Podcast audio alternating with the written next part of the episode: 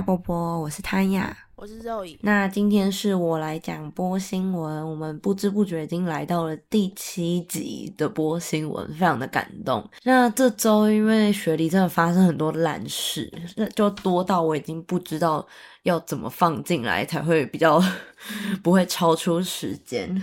很可惜，有些要移到下周讲，因为这周真的太精彩了。好，那我们今天第一则新闻呢，是有一名二十九岁的原住民男子在布里斯本郊区 Grange 被警察开枪打死。那这件事情呢，是因为昆士兰警方在周日下午两点十五分左右接到该郊区的某一条路上叫 Days Road 上面发生一起家庭暴力事件，所以警方就立马派警员去。就是帮忙协调这样子，原因是一名二十九岁的男子，也就是被开枪打死的那位男子，他试图拿着刀刺伤他五十三岁的老父亲。对，那警方抵达的时候，发现爸爸的左手已经被刺伤，左肩有伤口，就是很伤口蛮深的，就是有流血这样子。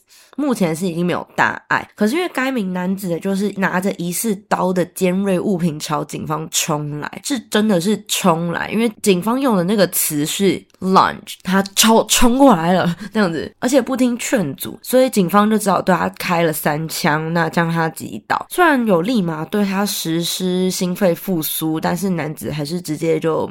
呃，拜拜，这样子。呃，由于当时他的家人都在场，就是这件事是发生在他们家的后院，妈妈就非常崩溃，说就是你为什么开枪把我的儿子打死了？哦，天呐，警察开枪把我儿子打死了，这样子。那附近的居民也因为听到很多枪声，所以原本是打算要报警，但是出来查看之后，发现就是呃，其实有很多的警车是已经在路上了。那当然，涉及此事的警员，呃，也将受到道德标准司令部的调查。那随身携带的这些相机啊，跟呃一些录影设备，也会被拿来做审查，这样子看看是不是执法过当。我觉得先撇除有没有执法过当，或者是后续他们的调查先撇开，但是只要有东西是有关于原住民这件事情，就会上升的非常严重。没错，就是原住民团体会。整个压起来，对，因为之前好像在墨尔本南部吧，还是在南澳的时候，好像也有一个原住民是被击毙，但是这个是完全就是警察错，就是警察有一点 racist，然后所以就是后续真的非常可怕，就是。整个原住民的新闻大概播了一两个月，对，然后就是一直疯狂的，就是原住民的保护团体啊，或什么全部冲出来，想说那个警察怎么样怎么样怎么样，但是后续不知道后来结果是怎么样。因为其实澳洲还蛮多人不喜欢警察的，就是会有一些呃对警方就是过度执法这件事情有一点不爽这样子。那这些起因是来自于在。疫情期间，因为有一些游行嘛，然后是有关反疫苗啊，或是一些就是这一类的游行的时候，警方会实施比较，就是也不算镇压，可是他们就是会稍微限制这样子。可是也不是说不让他们游行，只是说会做一些控管，那他们就会觉得我的权益受到波及这类的这样子。那当然，因为我本人没有反疫苗，所以我本人是没有到。厌恶警察，除非他们有伤害到我的权益。那以那些人来讲，警察就是伤害到他们权益，所以他们就会蛮不爽的。那这是题外话啦，就是只是我昨天刚好在就是有跟别人讨论到这个议题，对。但是这件事真的是我看完这个新闻的时候，发现哦，原住民那个警察完蛋了，对，真的。因为像我昨天。前天吧，才在小红书上面看到一个女生在雪梨市区哦，就是坐在公车站那边，就是等公车的时候，突然有一个原住民的阿姨来扒她的头，然后是扒到就是有轻微脑震荡哦，然后后来就是他们就在追后续，因为女生想要，女生是一个中国留学生嘛，就想要提稿，然后嗯，的确就里面也有她在那个。小红书上面的确有提到，就是律师有给他一些什么建议啊，跟呃如何让法官不会对他们对原住民那个阿姨可能你知道太过仁慈的判决之类的，因为那女生就很衰啊！我等个公车突然被扒，真的。对，但澳洲怪人真的很多，大家我我本人。是蛮有警戒的，对于即使等公车的阿姨，因为之前我有遇过一个等公车阿姨，她就是很怪，她就是一直说，呃，你哪里来的？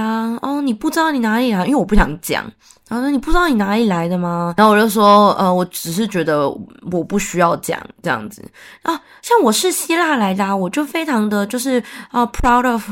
就是你知道我的那个国家什么什么，他非常对于自己的国家非常骄傲。怎么会我你你为什么不讲呢？你不骄傲吗？你不你对于你哪里来不骄傲吗？我说我只是觉得那是那不是你的你的事情。我说我不知道为什么你那么想知道，就因为我觉得很多怪人这边真的很多怪人，因为这些怪人有时候是。会一直想要问你一些事情，就是很 person 很私人的事情，你知道吗？那后来他们有可能是要你捐钱，像我朋友前天才遇到，在车站上，他就先跟我朋友的小孩玩，然后就玩一玩玩一玩啊，就是就跟他你知道逗得很开心，之后就说，哎，我突然发现我的那个 OPPO 卡，就是雪梨这边的那个悠游卡了，没有钱嘞，我里面只剩一块钱，我等下逼不出去，就问说可不可以给他钱，然后我朋友想说，干，因为这还在同一个车厢。而且他有婴儿车，不是说我们换个位置就好，所以他就觉得看女儿不要再跟他社交了。对，但反正 这边怪人很多啦，大家一定要多小心，因为我在台湾好像还没遇过这么多怪人。那我们现在快速的来到第二则新闻。那第二则新闻是前几天有一名十八岁的青少年在雪梨北岸 Cross Nest 乌鸦巢。反正好了，在 Cross Nest 肇事逃逸之后，约三十分钟就马上被警方在附近的郊区逮捕了。那我们这个十八岁的青少年卡纳这是一个印度名，我我就不试图念了，我们就叫他卡纳。那卡纳呢，是因为闯红灯，然后撞到了三名正在过马路的小学生，所以卡纳基本上就是居居，因为有那个录影带，就是有行车记录器，卡纳基本上就是闯红。灯，然后那三个学生过马路时的确也没有在看，但是也不是他们错，只是因为他们是就是你知道一转绿灯之后，他们就立马用那个冲啊的那样子的方式过红绿灯，所以卡纳闯红灯之后，他们就直接被撞飞。对，所以这边也要顺便跟大家提醒一下，过马路的时候，真的还是尤其在台湾，一定要左看右看，而且不要冲第一个，因为那三个小孩真的是一转绿灯的那刹那。他们就冲啊，就这样子往前跑，所以才会有这样的事情发生。但是我必须说，完全不是他们的错，只是我们自己可以多做一些，你知道，保护自己的举动。那反正卡纳呢，因为涉嫌闯红灯撞到三名小学生嘛，目前已经在地方法院出庭受审过了，车子也被扣押，然后送去检验，也有收到呃吊销执照的通知。其中一名十三岁的男孩因为这个车祸的关系，腿部骨折。已经送往儿童医院治疗。那另外两个十二岁的小孩只是轻伤，目前是已经出院了。卡纳就被指控有七项罪名，包括危险驾驶造成严重身体伤害、疏忽驾驶、车辆撞击后未停车协助并造成严重身体伤害，就是肇事逃逸啊。后面我就不讲了，好长哦。反正就是总共七项的罪名。那卡纳其实今年二月才抵达雪梨的，他是准备在麦考瑞大学。就读那持三年的学生签证，事发之后，他原本是是不得假释的，因为可能第一是国外的临时签证嘛，然后第二他又是造逃，还是撞到小朋友。之后，因为在他愿意交出护照、跟国际驾照，以及每一天到 Chesswood 向警方报道的前提之下，获准了保释。那下一次开庭会是下个月初，但这个有一个小趣事，是因为我那时候看到照片的时候，因为他们就有一张照片。是卡纳跟另一个女生的合照，然后那个女生是有打马赛克的这样子。然后我那时候看到那个合照的时候，我还想说，哎，因为说好是十八岁的青少年，可是因为卡纳看起来很像四十岁，所以我那时候看到的时候，我原本是想说，是不是是右边那个被打马赛克的女生，因为可能保护青少年，所以不公布，只公布他爸。但是就是借由他的。脸啊，眼睛的胶原蛋白来看的话，对，就是他。没有，然后我后来是想说不对啊，因为说好是一个男青少年，而不是青少女，所以我那时候看一下，我想说，可是他看起来真的像四十岁哎。然后那时候很好笑，是因为下面的留言就是说他十八岁，你是说他是就是拿到驾照十八年吗？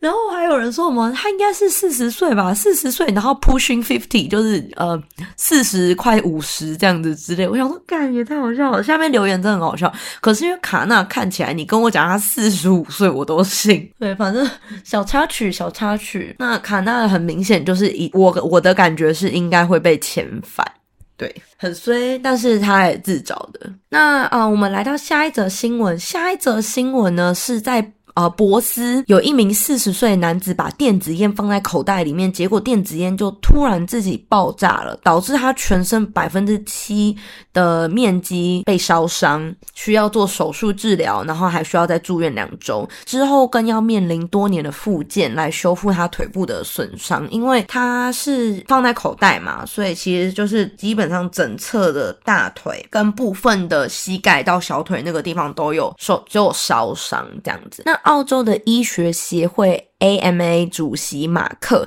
就有再次呼吁政府说，要采取更多措施来遏制西澳的电子烟销售跟供应，尤其是对于青少年。那不知道这边大家有没有记得，我们大概前几周、前一周吧，还应该前前两周有跟大家分享，就是澳洲说好他们要开始对于电子烟做一些打击的政策。没错，他们这礼拜开始直接摆烂。澳洲这边边防部队的负责人说，澳洲禁止进口娱乐。性电子烟的决定确定不会奏效，就是没办法做。才过了两周以后，立马就说他没办法做了，因为他现在说他们联邦预算里面没有获得任何的资金。这边跟大家提醒一下，我们这边那个修建雪梨大桥的资金超过两亿台币，但是我们现在要打击电子烟一毛都没有。对，那反正人在研究就是这个问题要怎么样跟各州跟领地去做协调，也可以跟大家快速的提醒一下，我们上上礼拜的空头支票。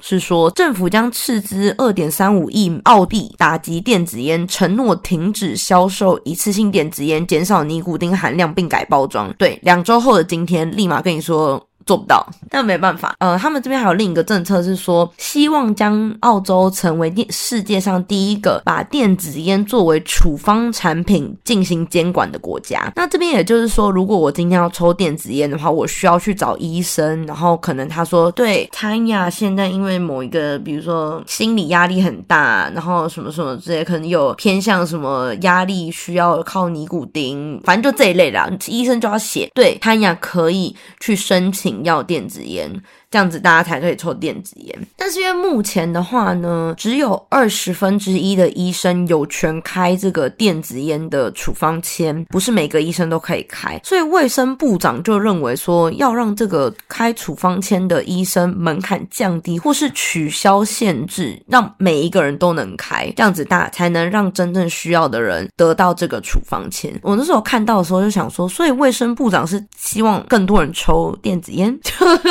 现在。意思就是这样啊，让更多人可以有机会申请这个处方签。如果未来是朝这个地方走的话，那我说卫生部长怎么会鼓励大家去拿这个处方签呢？可能想说要花个一百块，然后才可以申请，就是去看病，那搞不好会省一点吧。但是他们其实都有 Medicare。对，像比如说这边你如果请病假，有人需要那个 certificate 的话，其实是大概二十澳到二十五澳不等。所以大概其实如果以照这个来。算的话，他们如果要处方签，可能也是一个处方签可以赚个五百块台币吧。我在想，对，反正我觉得这件事情不可能这一两年就做了，对啊，因为我觉得他们完全就是因为选举才拿出来讲的吧。我也觉得，因为然后两个礼拜之后就跟我讲说没钱呐，太瞎了吧。好，那我们来到今天的小新闻，其实都还蛮娱乐大家的，我觉得。那我们下一则新闻呢，就是由于最近印度总理 Narendra Modi，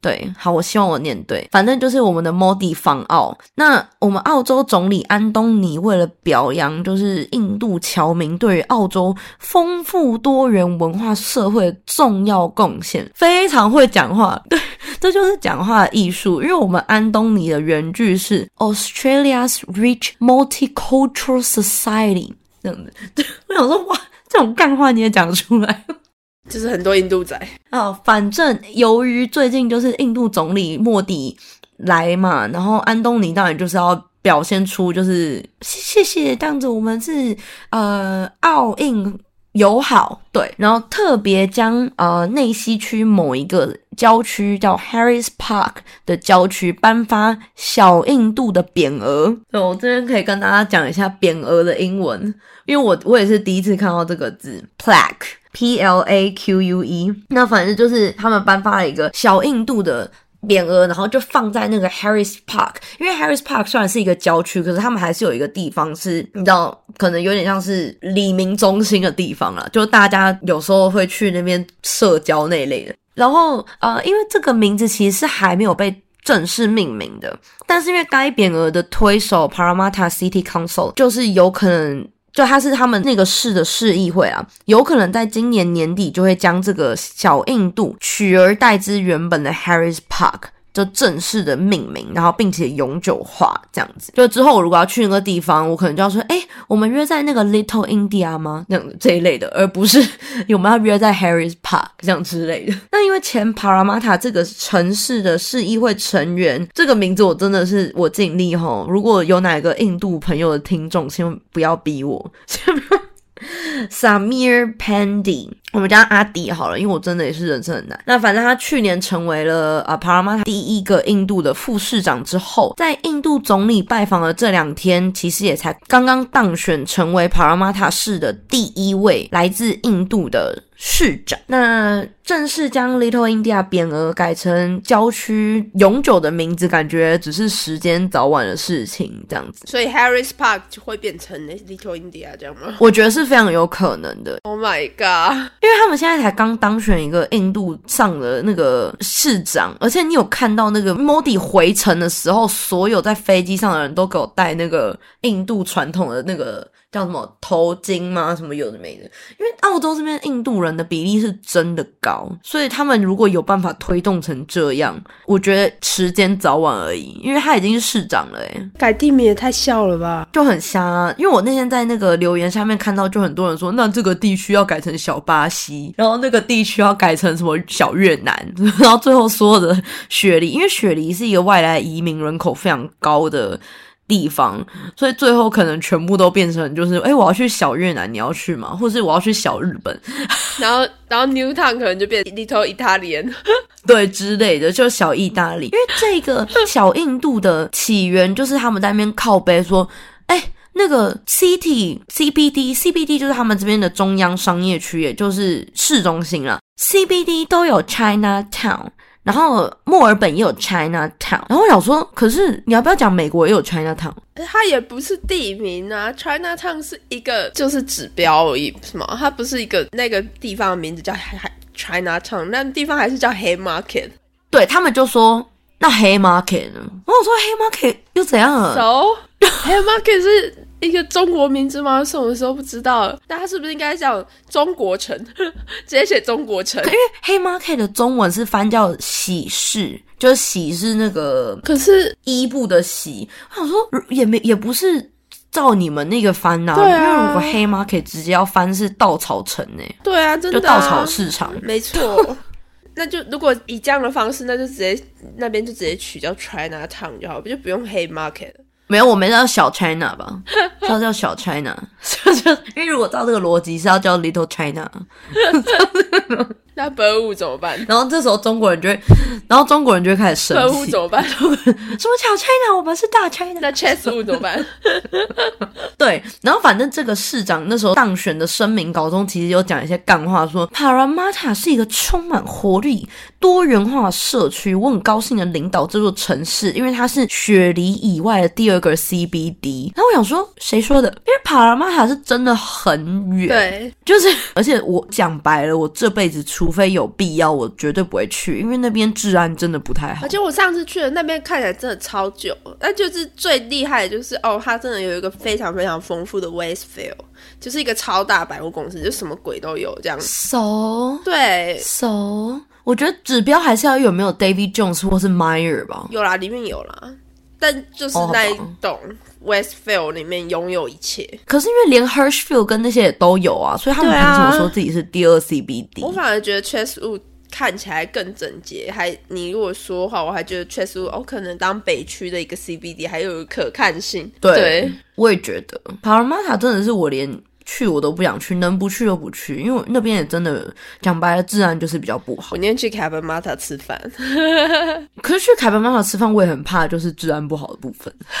好啦，但是那边比较传统市场呢。对，那反正因为根据呃上一次的人口普查，在 Harris Park 这个郊区，也就是即将成为 Little India 的这个郊区，其实有高达百分之四十五点四 percent 的人口出生在印度。他们这边所谓的出生在印度，就是指应该就是印度移民这样子。对，那四十六点九 percent 的人是信奉印度教的，也就代表如果不是从印度来的，也有可能是周边的国家，然后他们是同一个文化根本的人，对，这样子，对，所以那一区基本上，我觉得就是会被命命名为小印度啦。对，那这就是时间早晚的问题。对，好，我觉得很好笑的原因是因为就是下面的留言真的很多人就在讲说，那我也要，那那我们也要。真的啊？那哪一个总理来，或者哪一个总统来，你就要把一个地方的地名改成跟那个国家有关吗？超瞎！还有一个很好笑的是，因为我不知道大家有没有记得，我们上礼拜有说那个英国国王查理斯。那个加冕典礼有没有？不是大家说好说我们不亮灯庆祝的原因，是我们要省钱，不要浪费公帑吗？然后这次印度总理来，直接大亮印度国旗在那个雪梨歌剧院上，直接被打脸，啪啪。因为上次是说我们不能浪费这个公帑啊，什么花很多钱，什么什么之类，我们决定不亮灯来庆祝。就总理来，印度总理来两天，立马安东尼马上亮灯。可能国王没有来了。国王没有亲自来，所以它不亮。可是我们再怎么说也是英属澳大利亚，哎。对啊，你看英属澳大利亚还放个 Little India，超好笑。因为那一篇新闻完全没有提到亮灯的事情，可是因为就有两个总理，就是安东尼跟我们印度总理莫蒂在和。你知道握手这样子的照片，然后背景就是雪梨歌剧院大量印度国旗，但是新闻内文资质未提灯的事情，但是留言下面就讲爆说说好不亮灯呢，说好省钱嘞，反正对大家大家都有记得对。那我们接下来第四则小新闻呢是 Netflix No Chill，因为怎么办？我今天真的一直笑上，因为我觉得很好笑。Netflix No Chill 是那个澳洲这边某一个新闻媒体。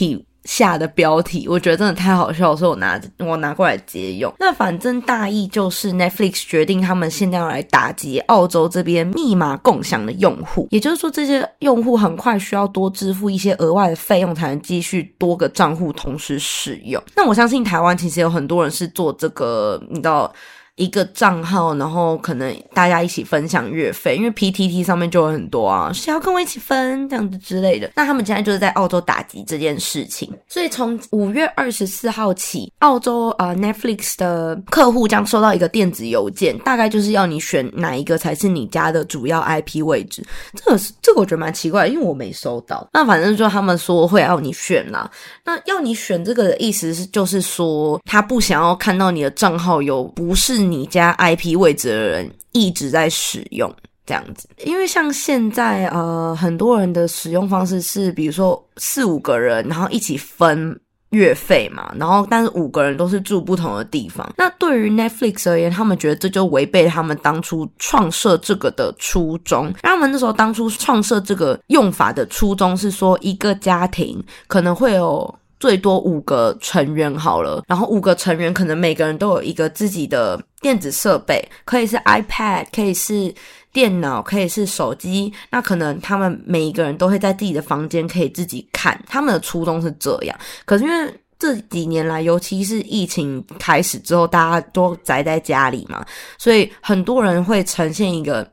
反正讲白，就他们没赚到那些钱，他们不高兴啊。对，所以他们现在想出一个方案呢，就是说，在现有的会员制度里面，你可以选择你要加一到两位的额外会员，然后他们就是一个人只收八块澳币，就是一百六十块左右这样子。所以。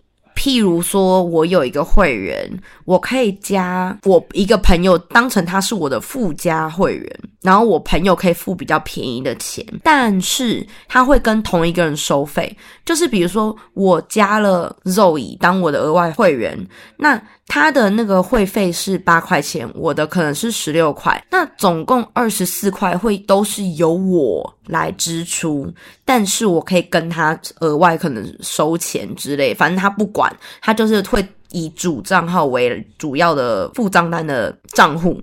这样合理吗？对，然后一个会员要看，比如说我就是一般最基本的会员等级的话，我就只能找一个。那如果比较高级的会员等级的话，就可以找两个附加会员这样子。那他们是说，因为目前有超过一亿个家庭共享账户，他们的话是说，我们少赚了这些钱啦。你如果不给我这些钱，我就没有更多的钱去投资做更优秀的新电视或是电影。所以我现在就是叫你们付钱，这样我才有钱去做电影。讲白了就是这样。对，那当然，大家就会说，哦，那我就不追踪啊，我退追踪，我退追踪。那他们对于这一点，他们也毫不担心，因为他们说，每次当我们宣布这个消息的时候，我们就会看到市场出现了取消反应。但是这个会短时间内影响他们的会员增长。过了一阵子，你知道，大家可能好了，算了，我还是需要这类的，所以大家又再订回来。那通常都是抵消，或是之后还反而更多会员开始激活他们的账户，跟添加额外的会员账户。所以反而他们只要承受短时间内大家气噗噗的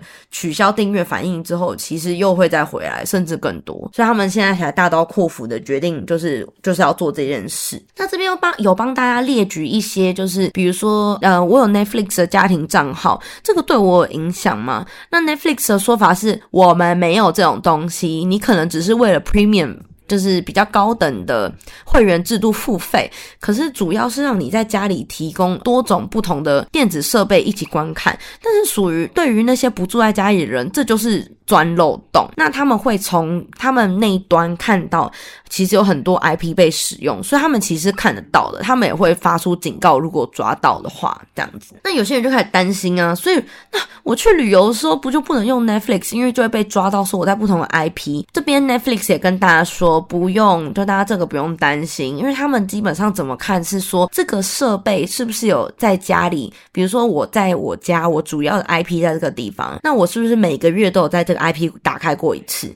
那比如说，如果我今天去韩国玩，我在韩国打开了三次好了，可是我没有每个月都在韩国打开一次啊，所以对他们那个就是旅行用的 IP，对，那反正就是他们就是想要跟你说，你不要钻漏洞啦，对。我大概可以理解，因为比方说，可能今天我们是激活，像我是激活，就是可能。二十几块澳币的那个就是高等一点的用户，那我我可以使用的设备可能就比较多。而是这一个方案的情况下，它不是绑定绑定设备的，它是绑定你账号里面的使用者。所以我觉得，如果他未来说哦，他想要去做这个 IP 的问题，我觉得可能不太可能会做到 I，那可能就是比方说，它就是绑定设备。就是你，比如说你一个账号，你就是只能绑定四个设备，或者是四到六个设备，那这几个设备就是固定的。那因为毕竟如果你要真的使用到 IP 的话，会比较麻烦。但是我可以猜测，他们也是有办法做到。毕竟 Netflix 本来就是有分国家，然后有不同国家有不同的影片可以观赏嘛，所以我觉得这个。应该很快就会真的开始，因为我也是没有收到那个信息吐槽一下，因为我我其实还我其实还蛮不耻说，就是比方说你 Netflix，然后你一个账号，然后你去用一大堆的设备，就是你是其中一个用户，假设说你是四个人里面，真的我们就是 share 嘛，share 费用，然后就你去把你的账号又给，就是比如说哦，你朋友说哦他想要看 Netflix，然后你就说哦。就是比如说你的对象啊，你要想要看 Netflix，然后你就去把它打开，然后你就帮他说啊，这是我的账号，我帮你输，然后你就也可以看。这样说，我觉得 Netflix 应该是要打击这一方面的东西，就是比如说他明明是四个人、五个人用，然后就变十个人在用一个账号，所以我超可以理解他。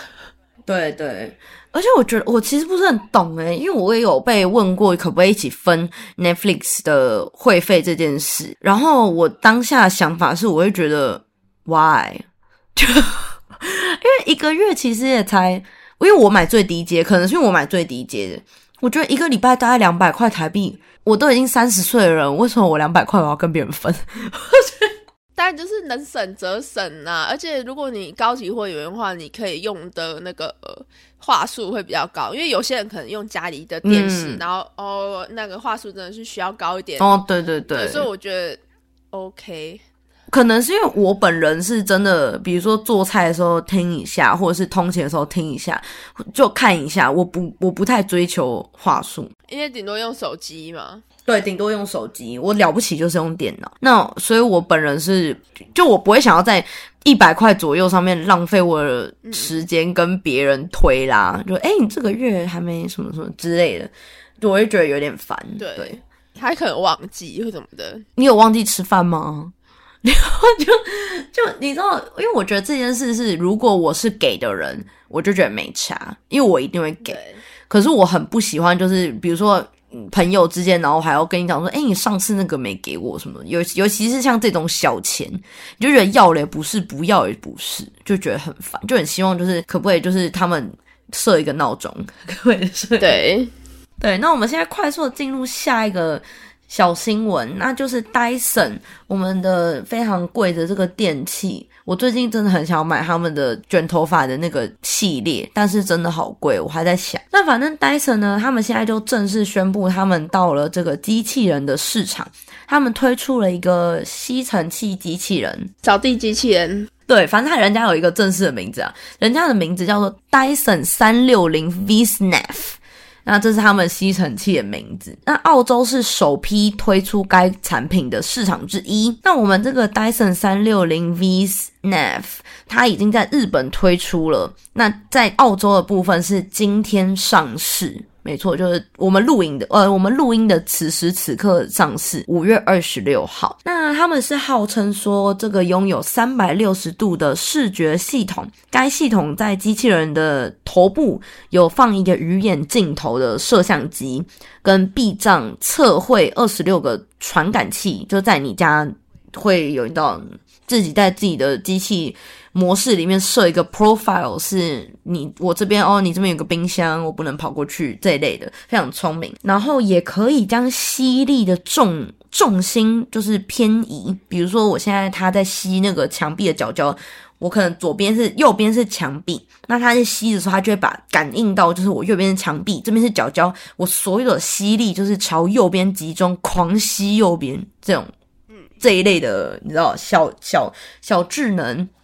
那当然，智能导航跟智能清洁就是一定是有被安排，你知道规划在里面的。毕竟我们是 Dyson，然后它甚至还会绘制整个家中灰尘落尘的热点，比如说可能你靠近窗户的地上会。